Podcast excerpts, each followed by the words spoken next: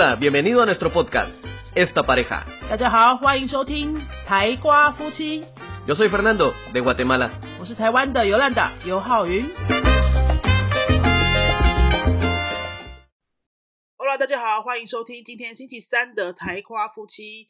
Bienvenido a podcast Esta Pareja de miércoles。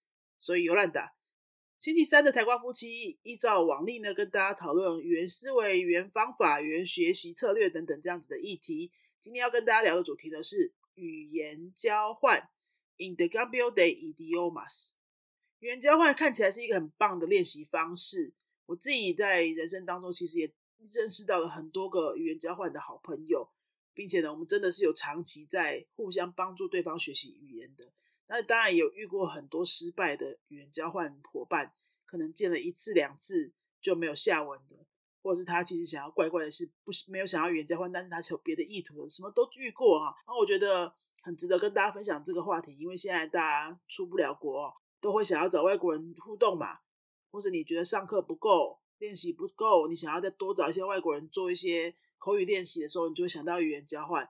那我这边常常收到学生的问题呢，就是说。在原交换的过程当中，有哪些困难呢？第一，找对象困难，不知道去哪里找，对不对？第二，见面困难，见面了不知道要讲什么，是要先准备话题吗？还是要怎么样？然后第三是持久困难，就是见了第一次不知道还要不要约第二次。然后第四是学习困难，就是哎都有在见面，可是很像没有学到什么东西。大概是这四个方向。那我就先跟大家找讲一下第一个哈，第一个是说找对象困难。去哪里可以找到语言交换的对象呢？你要找的是什么语言的语言交换？你要找的就是那个国家的外国人，对不对？你就要去这些外国人会出没的地方啊，网络上也好，实体的环境也好，就要直接杀到那个地方去啊。我自己以前呢，大概二十多岁的时候，我找语言交换呢，我是在我念福大嘛，我是在福大的语言中心去自己写一张西班牙文的广告，就写说 in the gambio。Yo soy taiwanesa, yo quiero aprender español, quiero practicar español con nativo, mi tiempo libre es da da da da，这是我的 email。现在还是很多人这样做。现在比如说在台北的话，师大、啊、台大啊，在南部也有成大啊、高雄中山大学啊、台中教育大学啊、新竹交大、清大这些，只要是有华语中心的大学，各位去查华语中心啊，华语中心。有华语中心的大学呢，就有外国人去那边学中文，那可能就会有一个公布公告栏，可以让我们这些外来的社会人士呢去贴一下我们想要找语言交换的这样的讯息。那你要做什么呢？你就是写一张，用打字也可以，写一个简单的语言交换的真人启事，上面呢大大的标题就可以写 In the Gambio de Idioma，那下面就留下你的基本资料啊，你大概什么时候有空啊，你是做什么职业的啊，等等，看你想要让他知道什么。然后你希望找到怎么样的人啊？你上面也是也可以写说我要找女生，或是我要找男生，就是可能有些人喜欢找同性别的、或是异性，你都可以写。然后你就留下你的联络方式，你现在都可以留 Line 嘛。像我们二十岁的时候都没有 Line 啊，我们都是留 email 或是留手机号码这样子。好，那接下来你如果把这张做好，你就可以拿去你家附近或是你公司附近的大学的华语中心去贴、去曝光。只要走进华语中心的办公室去问一下，说有没有什么地方可以让你公告这个，通常都可以了哈。那云飞这边，如果你是云飞的学生，如果想要在云飞贴也可以，只是我们云飞来这边学中文的外国人，不是每个都讲拉丁，都不是每个都是讲西班牙文的，所以要碰运气的哈。你去华语的中心贴那边的经过的外籍学生量比较大，你就会比较快可以找到。那如果说你没有办法去实体的环境去贴这些广告哈，你可以在网络上。网络上去找找看，那些外国人都出没在什么样的平台上？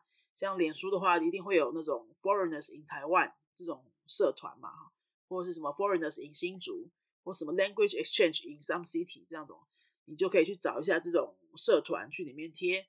通常呢，像比如说云飞的这个台瓜夫妻的听众，大部分都是学西班牙文的比较多嘛，要找到西班牙文的语言交换不会很难啦，因为它没有那么热门。如果是英文的语言交换的话，只要一个讲英文的外国人去 po 说，哎，我要练习中文的话，他就可以马上收到一百封以上的 email。可是西班牙文的没有这么热门，所以通常都可以找得到啊。因为台湾要练西班牙文的人没有这么多，那台湾的拉丁美洲学生其实还蛮多的，你是在网络上也不会很难找的。那如果说你现在就找到人了，你解决了找人的问题之后，你接下来要讲就是见面嘛，哈，见面之前到底要准备什么呢？我自己呢，我自己的经验是，我自己先想一些问题啊，你就要把它当做你见面的时候，你是要认识这个人，你不是去上课的，你是去交朋友的，不要把语言交换去期待成一个上课，好不好？好，你去期待成一个上课，你就会失望，因为对方也不是语言教学背景的，他也不知道怎么教你，就像你也不知道怎么教他中文一样。所以你不是去上课的，你去跟他交朋友，他不会跟你讲什么文法，甚至你讲错的东西，他也不知道怎么帮你改啊。他讲说听得懂就好，他也可能也不知道要怎么样中断你，然后帮你改，因为这个都是语言老师受过的训练。你会觉得上课的时候老师做的这么顺，为什么这个外国人都不帮我改？啊，请问一下，外国人跟你讲中文的时候。你知道怎么帮他改吗？你可能也是觉得，哎，就听得懂啊，也没有想到要改啊，哈。你会觉得他讲讲错几个字还蛮可爱的。那外国人看我们讲西班牙文讲错几个字，也会觉得这样子，哎，你认真学的样子蛮可爱的，这样就不会想要改。所以你不要把它作为过多的期待，你要把它当做一个，哎，我上课的时候没有办法得到这样的练习，没有办法有一个外国人这样子一对一的跟我互动，所以我去找语言交换做这样子的互动跟刺激。那其他的东西呢，我就在上课的时候。让老师来帮我做就好了。你想要改文法，老师要帮你改啊。你想要讲错的时候，有人纠正你，老师会告诉你，就这样子。但是老师上课的时候没有办法跟你用很开放的方式聊天嘛，因为班上有很多同学嘛，那一定要照着教材走啊。所以你要把这个语言交换的见面时间当做一个上课没有办法得到的一种练习的机会啊，不要把它当成上课。你可以准备一些问题去认识他，比如说你第一天跟他见面的时候，你一定会想要知道。名字啊，哈，做什么职业啊，做过什么工作啊，来台湾做什么啊？是一个人来还，是跟家人来啊？那周末都在做什么？有没有想要知道台湾什么事情？你可以跟他介绍等等。这种去交新朋友的时候会聊到的话题，你就可以先准备一些问题清单起来。当冷场的时候，你就可以问他。那你问问问题之后，剩下来就是听他讲了嘛，你就轻松了嘛，对不对？你大概准备个十到二十个问题。如果说你的程度在很初级的时候的话，你可以去看我们的第一堂西语课，我的第一堂西语课这本课本的后面的附录有大概列了几十题，A one 程度很初级的程度的学生呢就可以问的问题，也是问那种祖宗八代啊、兴趣啊、专长啊、会什么东西啊这些东西都很好聊哈。那你你就如果真的聊不起来，你就把那四十题都问完嘛，应该半个小时也过去了吧哈，就这样子练。那对方会准备什么，我们不知道。他要练什么中文，我们也不知道。可是我们想要练什么，我们可以自己控制，对不对？你也把你的问题清单准备好，我觉得这是最简单的。那接下来，如果第二次、第三次还有见面的话，你不能每次都聊这些嘛，对不对？你都已经认识了，怎么会聊这些？那其实认识了之后，你就看你们两个聊是不是聊得来啊？聊得来的话，你们就会渐渐的发现一些共同的兴趣啊，比如说你们可能都喜欢看棒球啊，或者都喜欢跳舞啊，或是都对动物很有一套啊，等等的。就看你们有没有办法聊出一个共同兴趣去发展那个话题。而且我一直没有什么话题的话，但是你们两个又很想要互相帮对方学语言，好，你们怎么可以怎么做？你可以带课本去啊，带课本去，但是你不是要他解释文法给你听哦。很多学生都跟我说：“哎，语言交换都讲文法都讲的乱七八糟。”拜托，他就是一个母语者而已，他不知道文法是很正常的，好不好？我们讲中文也不知道语法啊。我是因为我受过华语教学训练，所以我大概知道一些语法。那你一般的中文母语者也不知道中文的语法吧？哈，不然我问你，为什么呢？很多人都觉得中文的了是一个过去，是不是？中文讲了是不是就是做完了？吃了吃了饭就是吃就就就是做完了嘛，对不对？然后功课写完了，那就是做完了嘛。或者说，哎，某某人来了，他就是来的这件事情完成了嘛。可是了也可以用在未来啊，有没有？来，我先停三秒钟。你想一下，了真的可以用在未来？想不出来吗？我告诉你，比如说下雨，要下雨了，要下雨了，是不是还没下雨？火车就要来了，火车是不是还没来？了也是会有未来啊。那这个是中文的文法，我们一般母语者没事会去想这些文法吗？不会嘛。所以，我们不要去期待那些讲西班牙文的母语者也会去帮你想这些文法。他不会这样想的，那是他的母语，他不用思考就可以讲出来。好，那我们要准备什么呢？他又不用帮我上课，哈，他又不会跟我讲文法。如果我们话题聊完了，每次礼拜都要见面，是都要想新的吗？好，如果你真的想不出话题的话，我建议你可以带课本去。带课本去做什么呢？你就念课文给他听也没关系。就选一段你喜欢的念给他听。念完之后，他是不是就知道课文的内容是什么了？他可能可以帮你纠发音、纠正发音，就不会太难了哈。因为母语者都听得出来嘛。那他就把发音讲给你听，你就可以再跟着他讲一遍，你就在练发音哦。他听完你念课文之后，他是不是就大概知道课文在讲什么？那他可以让你把课文盖起来，或者你就自己说好，我把课文盖起来。你可以问我一些问题，关于这个文章的问题。就像老师上课的时候也是，比如说念完一个文章会问一些问题，让大家看看说，哎，你你有没有把文章看进去嘛？那这个母语者是可以做到的，你就带课本去。啊，如果他也不会问问题，不知道怎么弄的话呢，课本上总有些练习题吧，对不对？那种一问一答的练习题，那你就请他拿着课本问你，他当 A，你当 B 哈，他就问你那些问题，他只要念课文的题目就好。那你没有东西可以看，你就要用口语回答，然后他看他反应，他听得懂吗？听懂你的回答吗？还是他会不会帮你改一些什么东西？那这样也是一个不错的练习啊！你在练习这样子的过程当中，或许就会发生一些，就会发现一些，哎，原来你喜欢这个，哦，原来你有什么经验哦？因为可能从句子里面就会讲到一些好玩的资讯嘛。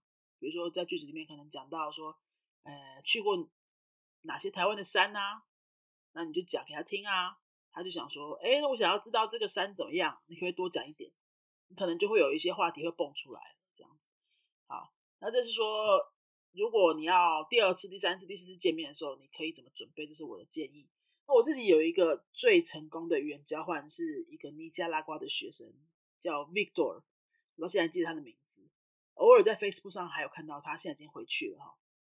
那我大概有维持两年的时间，大概从二十六岁到二十八岁左右，每次两两年的时间都是每个礼拜。顶多就是每隔两个礼拜都会跟他约在古亭站那边的一个简餐店见面。那时候我是呃住在台北，对，在台北工作。那他在师大的国语中心念中文，然后他是第一年来念中文，第二年就要考大学，所以他一定要把中文学好，动机很强。那那时候我二十六岁，他好像二十岁吧，哈，就对我来说一个小弟弟啊。那我就觉得 OK 啊，就跟他一起练。小弟弟归小弟弟，他其实还蛮成熟的，就可以聊蛮多东西。所以，我我那时候的西班牙文大概是在 A two 到可能 B one 左右，B one 左右，就是从西班牙回来有一阵子的，所以一阵子没有碰了。那个时候就很想要赶快把它练起来。那我每个礼拜跟他见面，我就跟他聊什么呢？第一天就是我带着课本去啦，结果没有用到什么，因为我就对人很好奇嘛，我就会把我刚刚跟大家建议那些问题清单都拿出来问他。怎么会来台湾呢？你跟谁来啊？你拿什么奖学金啊？哈，那你现在学到哪里啊？觉得中文怎么样啊？对对对，就可以聊下去了。我们就两个人会讲好协议，就是说一个小时讲中文，一个小时讲西班牙文。通常呢是吃饭的那个小时，因为我们都约中午时间，两个人都在吃饭的那个小时，我们讲西班牙文。因为西班牙文我是可以聊天的程度，不需要拿课本，我也可以聊天，所以我们可以一边吃一边聊。那一边吃一边聊，聊完之后呢，第二个小时就是换他拿中文。课本出来看一下，我问题啊，或是要练习什么都可以这样子。所以，我们这样的模式进行的还算磨合的蛮好的。大概第三四周的时候，我们就有一个模式出来了。因为他也很好聊，所以每次聊的话题呢，就会还蛮多的，就可以聊一下说，哎，前一个周末做了什么啊？然后他打电话给他尼加拉瓜的家人，发生什么事情啊？等等，我就慢慢把他的祖宗十八代全部都摸清楚了。他都会跟我分享，就蛮好玩的。我就透过这样子，哎。跟一个拉丁美洲的学生完全没有利益纠葛，因为我们没有同事关系嘛，哈，然后他也不知道我的朋友圈有谁，我也不认识他朋友圈的人，那我们就是很单纯的每个礼拜去这个地方坐下来讲话，好好的讲话这样子。在那个时候，我觉得是算简单的事情，因为那时候没有智慧型手机，所以大家是很习惯坐在简餐店店里面，或是坐在咖啡店里面，就是好好的跟对方讲话的。现在我觉得很难。然后你一你一觉得对方无趣，你就想要拿手机起来看，然后你就就飘走了，对不对？我觉得那个时候，哎，其实真的这样子的讲话品质是蛮好的。然后我们就这样子维持了大概有两年，一直到我录取了多名家的工作，就离开台湾了，就没有办法继续跟他见面。因为他后来考上大学，我们还是有继续见面，可能就变成两个礼拜一次这样子。那整个过程为什么可以持续这么久？就是双方一定都要很想要学对方的语言。你都有有一个明确的动机，是为什么我想要花时间在那上面，然后再来就是双方时间都很配合，不会有人一天到晚就是跟你取消啊、大迟到啊什么的。因为只要那样子的改时间的次数一频繁，你就会觉得很麻烦，就算了。那我们两个那时候都还对这件事情算是蛮认真的，啊。另外呢，就是你们两个会变成有一点半朋友的、半学伴的关系。你们不可能全部都在搞语言啦，这样子会撑不下去，因为那整个过程会有点闷，会有点无趣。你们起码要聊一些东西，比如说聊一下对方的家人、生活、周末什么的。或者说你常常会听一些什么对方语言的歌啊，像我会听西班牙文歌，我就拿歌词去问他，那他可能就可以告诉我说这个歌手在他们国家怎么样怎么样。就是你会有一些跟课本之外的东西去聊，那这样你们的关系可以比较持久，会觉得哎一直都很有趣，一直都有新东西。在中文的方面，你要怎么帮助外国人呢？你可以多提供一些资讯。他如果说真的也不知道讲什么的时候，你可以问他一些。在台湾生活的经验啊，比如说有没有去哪里玩啊，有没有吃过什么东西呀？知不知道在哪里可以看展览啊、看表演啊？他们外国人可能就不太知道这些资讯嘛。像比如说现在的外国人，可能也没有几个人知道 iPhone 要怎么用，因为这种就是很台湾的人才会知道的东西。他们语言障碍的情况之下，就不太那么融入。那我们在语言交换的时候，就是很好的可以跟他练习这些东西的机会啊。不知道练什么的时候，带他去 Seven 的 iPhone 跟他介绍一下。用中文讲一讲，又可以搞很久，然后他也会觉得很好玩。这样，你就是当做一个把自己当做一个台湾亲生大使这种角色，我觉得应该就会不错啦。然后对方应该也会觉得蛮新鲜的，会很期待跟我们见面。当中一定会遇到一些怪咖、不适合的咖，还有聊不来的咖，还有每次约都不顺利的那种咖都有，都有。我自己。除了我刚刚说的那个很成功的尼加拉瓜学生之外呢，其实其他人都没有没有办法交换太久，顶多就是两三个月、半年。或者说他其实他对方没有想要学中文，他就是想要交一些台湾朋友，他就是假借他要学中文做语言交换来交台湾朋友，没有要交台湾女朋友，就是要交台湾朋友。如果是这样的话，我也是 OK，那就是这个人必须很有趣，因为他如果不有趣的话，我每次跟他出去都很无聊的话。到底要怎么聊天？他又没有要学中文，你就会很难聊下去啊。所以这个人有趣的话，你就还可以再聊一阵子。那有些人他其实他也很 care，他也很在乎，说他找到台湾人是怎么样的台湾人，跟他合不合。像比如说是英文的语言交换，我也找过一些。那英文的语言交换因为太抢手了，所有台湾人都想学英文。他们只要一抛出来说他们想要找台湾人练习中文，就有一大堆的兴趣寄到他的信箱，所以他变成。我还遇过一个哦，就是他约在那个中校附近的星巴克，就第一次见面，他每个人就十五分钟，他好像是在面试他的语言交换一样。他说：“哎，我们就先先聊一下，他想要先感觉一下是不是可以 work 啊，是不是可以两个人一起合作学习这样。”他那天晚上就一次见了七八个人吧，后来没有跟我联络啊，我也觉得没有很舒服，你干嘛要面试我这样？就后来我也没有想要跟他联络，反正各种各样我都遇过了。我也遇过一个是西班牙的艺术家来台湾驻点大概半年，因为短期嘛，没有想要学什么中文，可是他就很需要认识台湾人啊，因为艺术家他要认识台湾嘛，然后多跟一些台湾人交流，他会有一些灵感嘛，所以我每次去都是去他的艺术驻点的那个地方，然后跟看他的艺术作品啊，然后可能就去吃吃饭啊什么的。那这个也是一个比较特别的经验，就是他没有要学中文的，但是他需要透过台湾人让他认识台湾这种的。各种各样我都遇过，男生女生我也都遇过。我觉得异性或同性都没有关系，只要双方是在一个平衡点之上，哦，对语言交换这件事情有共识，也都很愿意帮助对方学习的话，这件事就会成功。那你要去见面的时候，你要心胸放开一点，不要期待说他帮你上课，啊，不要期待说他都想法会跟你一样，他就是一个外国人，他一定不一样，他一定会有奇怪的地方，哈，他你们一定会有冷场的时候。很长的时候不要放弃，你可能要想一些办法去把场子热回来。你可以带着书，你可以带个桌游，你可以带个吃的什么的。要把场子热回来，不是对方的责任而已，你也有责任。说实在，语言交换这件事情，它本身就不是一件容易的事。它本身真的不是一件容易的事。你想想看哦，你跟你的好朋友两个人面对面就是这样坐在咖啡店，有没有办法好好的讲话两个小时？是有内容的讲话哦，不是讲屁话哦。你就好好听他讲话一个小时，他也好好听你讲话一个小时，你们就对话交换哈，有没有办法做到？其实现在很难呢。你现在跟哪一个好姐妹或者好兄弟聊天，会可以聊一个小时以上，两个人都不看手机，就有点难呐。所以它本身就是一件难事，更何况语言交换的对象是一个陌生人，又不是台湾人哦。你们两个生活完全没有交集，但是你们要好好的跟对方讲话一个小时。要两边都很愿意找话题，这个东西才会持续下去。这技术上本来就是困难的，所以你不要想说啊，我第一次交换不是很成功的感觉，我这样还要再跟他约吗？你本来就不会第一次就很顺啊，不会啦。啊，如果对方真的有心要练习，你就赶快再继续约啊。你总是要跟他见面个两三次，也要磨合一下啊，大家会知道说，哎，怎么样聊跟怎么样练习，对双方会最合拍，这样两个人都要很愿意持续下去了哈。那语言交换的这个话题大概就分享到这边。我觉得语言交换其实是真的一个蛮好的练习方式，因为它可以帮助你练到一些你上课讲不到的东西。然后你又可以透过这个外国人的眼睛去看台湾，去看世界其他的地方。不过我以我现在的生活的话，我就不太会选择语言交换。为什么呢？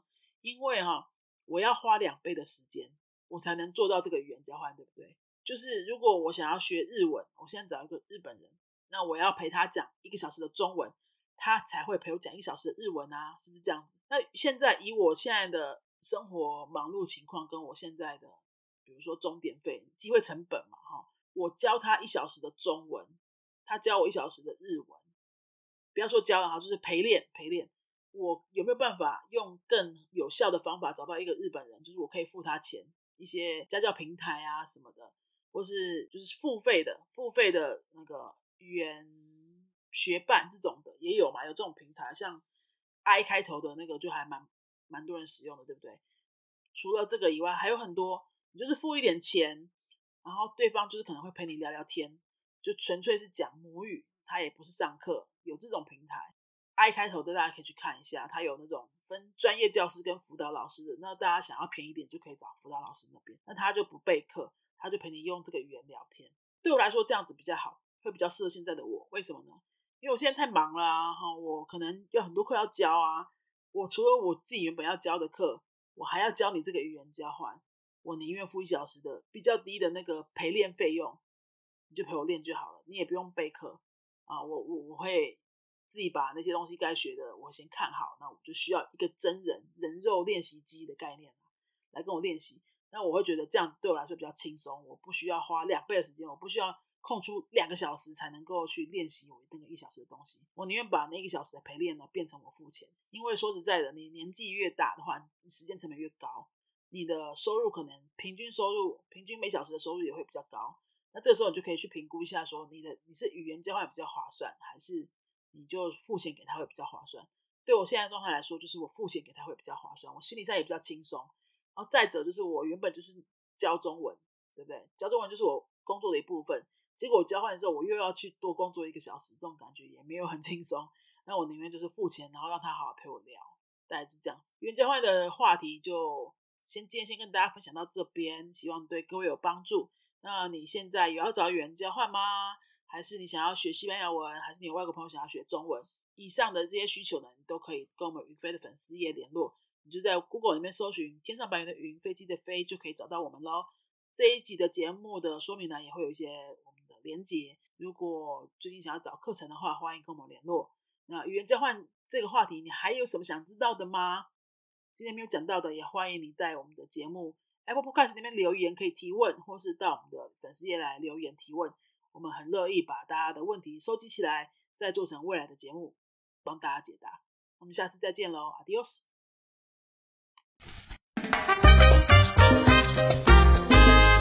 Si te ha gustado nuestro podcast, regálanos cinco estrellas y un comentario.